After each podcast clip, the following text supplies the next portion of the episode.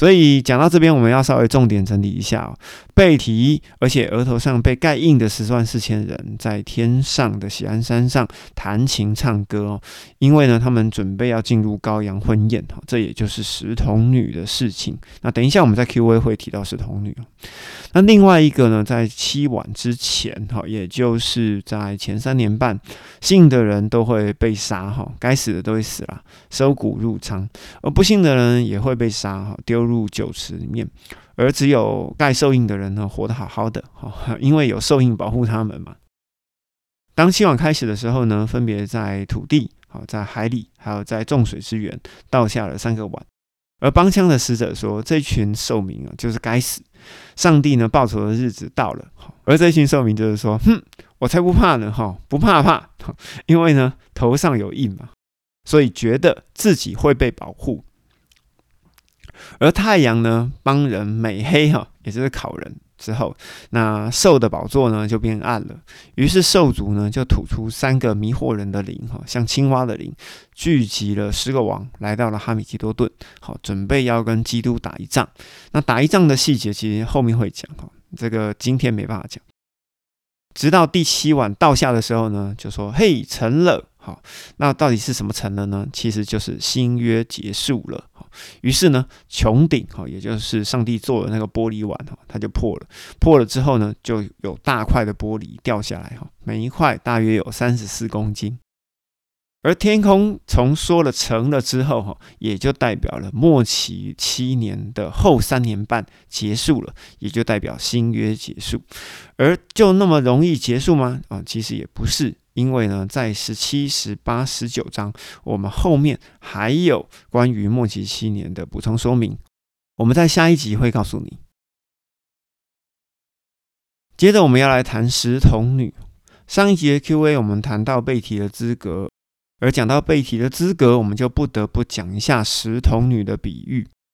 这件事情记录在马太福音末日大纲之后，哈，也就是马太福音二十四章之后，有连续的三个例子，都说明天国这一团人的资格，哈，要怎么样才能进天国呢？好，我们就用马太福音二十四章的四十五节，一直到马太福音二十五章的三十节，连续三个例子来解释关于童女，好，新约的仆人这件事情。谁是忠心和精明的仆人呢？被主人指派管理全家、按时分粮的人呢？基督，也就是主人来到的时候，看见他按时分粮，那个仆人就有福了。我实在的告诉你们，基督要指派他管理自己一切的财产，也就是天国的财产。然而，如果他是一个坏的仆人，心里说：“我的主人不会那么快来。”也就代表我今生很长嘛，他就动手打伤了其他的仆人，又和醉酒的人一起吃喝，也就是为了自己。他在想不到的日子、不知道的时间，那仆人的主人呐，他就要来严厉的处罚他，并且使他和虚伪的人在一起，就是让他和只做表面功夫的人在一起，在那里哈，也就是在阴间，也就是在黑暗的地方里，要哀哭切齿。在第一段的比喻里面，也就是说，没有按时分粮、只顾自己做表面功夫的人，最后会被撇下。接下来我们来看第三个故事，哈，先跳一下，跳过石童女，我们来看第三个故事。天国这个集团呢，又像是有一个人要出外远行，叫自己的仆人来把产业交给他们。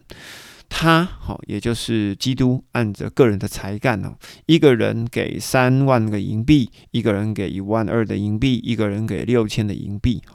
原文叫做五个、两个跟一个他连德，一个他连德呢，大约等于六千个银币。所以说最后一个是哪一个他连德嘛？所以我们这边才翻译成六千个银币。于是基督他就远行去了哈，也就是基督就升天了，走了。好，而那领了三万的呢，就做了生意赚了三万；领了一万二呢，就赚了一万二；而那领六千的呢，就把地挖开哈，把主人的钱藏了起来。过了很久之后，仆人的主人，也就是基督回来了，要找他们算账。领三万的就赚了另外三万，就说：“主啊，你交给我三万，你看我又赚了三万回来。”主人就对他说：“嗯，你这个善良又忠心的仆人，做得很好。”你在这个不多的事上呢，对我有忠心，我要派你管理许多的事情，进来享受你的快乐吧。领一万二的呢，哎，也是这样子做了。于是主人也对他说：“哎。”你就进来享受你主人的快乐吧。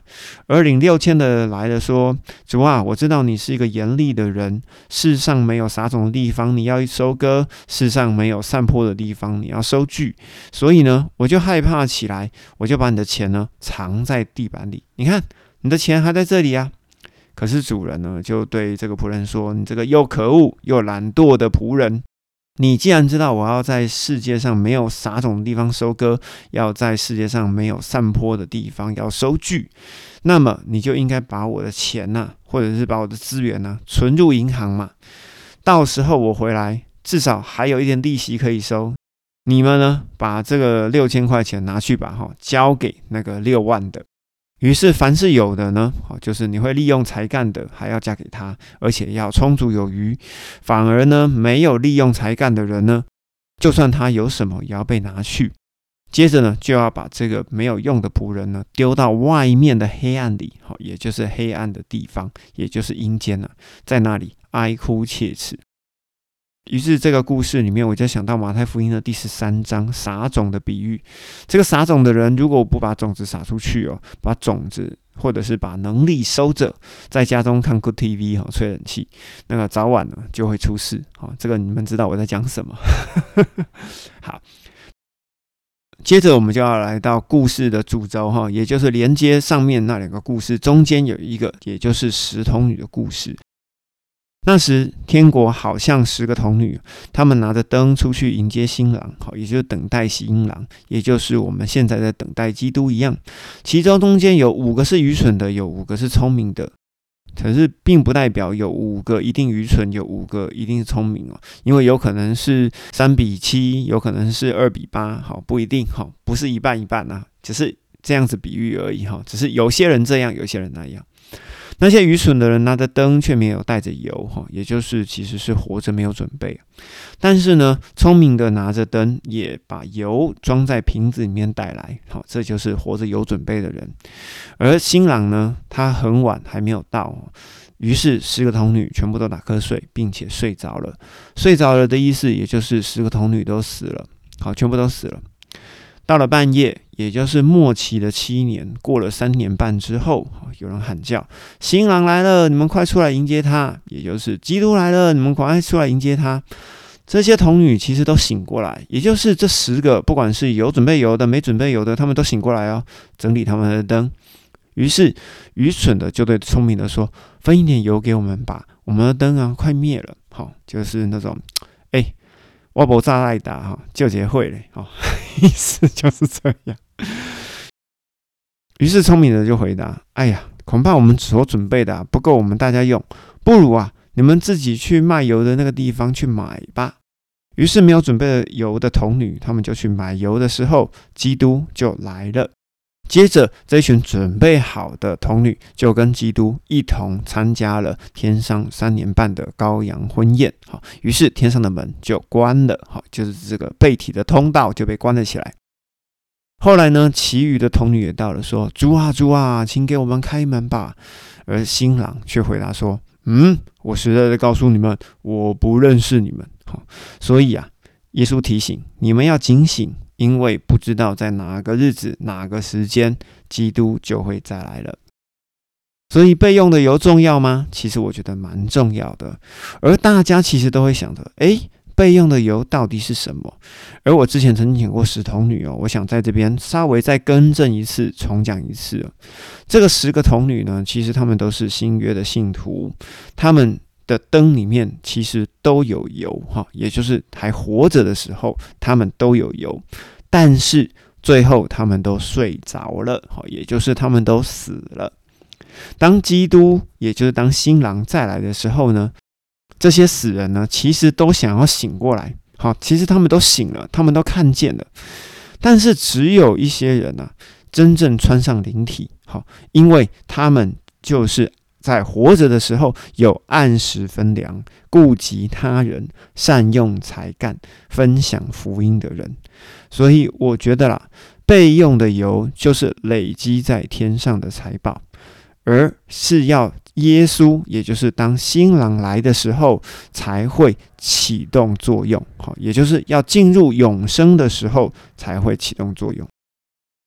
那这三个比喻呢，其实都指向的一件事情，也就是死后被提这件事情。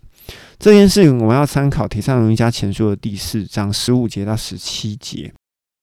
我们照着主耶稣基督的话告诉你们，我们这些存活到最后的人，绝对不会在那些睡着的人之前，也就是死人要先复活，活人才会转变，哈，长幼有序。那因为主哈，也就是因为基督，他必须亲自从天上降临，哈，降到哪里？降到半空中，伴随着号令声，哈，也就是上来我这里的这个号令声，天使长的呼喊声，以及上帝的号筒声，哈，也就是第七号吹响的声音。那些在基督里，也就是在新约里死了的人，必须先复活。但是是所有人复活吗？没有。刚刚石童女的比喻，刚刚已经讲过了，只有一部分的人会复活，另外一部分的人要继续留在阴间里。然后我们这些活着仍然存留的人，必须和他们一同被提到云里。在空中与基督相会，这样子我们就会永远与基督在一起了。所以在《铁上人家前书》的第四章以及《哥林多前书》的第十五章，其实呢都提到了，除了活人之外，还有死人复活要被提。好好，那只是呢，我们到底是活的被提还是死的被提？哇哉！好，反正我不知道，我不知道耶稣什么时候要来了哈，所以我们就看着办。同时，在马太福音的二十二章里呢，耶稣也讲了另外一个比喻。他对他们说：“天国好像是一个王为了儿子，哈，也就是为了旧约的犹太人摆设婚宴，也就是羔羊的宴席。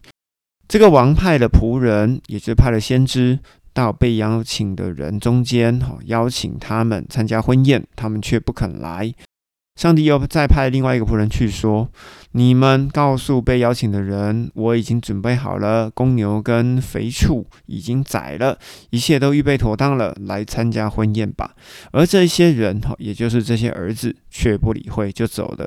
有的去耕田，有的去做买卖，其余的就抓住王的仆人，凌辱他们，甚至把他们给杀了。王就发怒。派兵消灭这些凶手，焚毁他们的城，好，也就是代表天国就不来了。然后王就对仆人，哈，也就是对耶稣、彼得、保罗说：“羔羊的婚宴已经预备好了，只是被邀请的人不配，所以你们要到大路口，凡遇见的，通通都来参加婚宴。”于是那些仆人就走到了街上，把所有遇见的人，不论是好人坏人，通通都招聚来了。在这个羔羊婚宴上，于是就坐满了人。王进来就与赴宴的人见面。他看到有一个人，诶，怎么没有穿着婚宴里面的礼服呢？也就是白袍，他没有穿白袍。于是王就对他说：“朋友，你没有婚宴的礼服，怎么能进到这里来呢？”于是这个人就无话可说。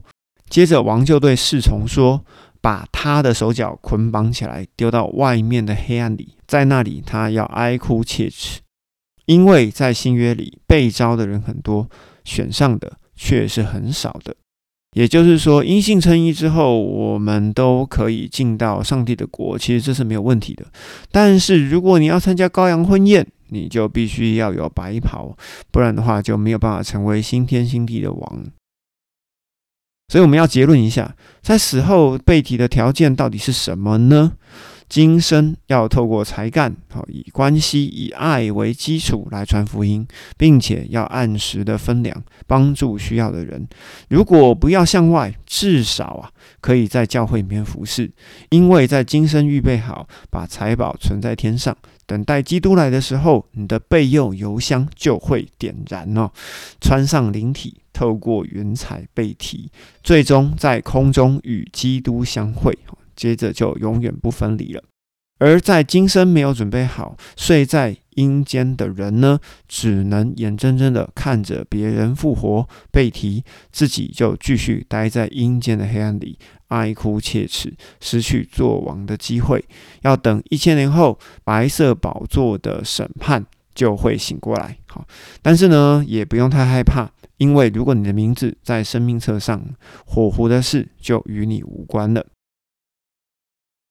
如果今天你对被提的资格、史童女、七碗、哈米吉多顿有任何的想法与看法，欢迎由 Apple Podcast 或 Line 或者是 Facebook 留言给我，尽力的回复你们哦。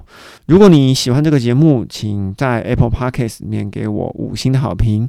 如果这一集对你有所帮助，请帮我分享给一个可能需要的朋友。想继续听到优质的节目，节目需要你的祷告、转发以及奉献。再次感谢你，咖喱公司呢，最新单集都会于台湾时间每周四。下午六点整准时发布，咱们下次见，拜拜。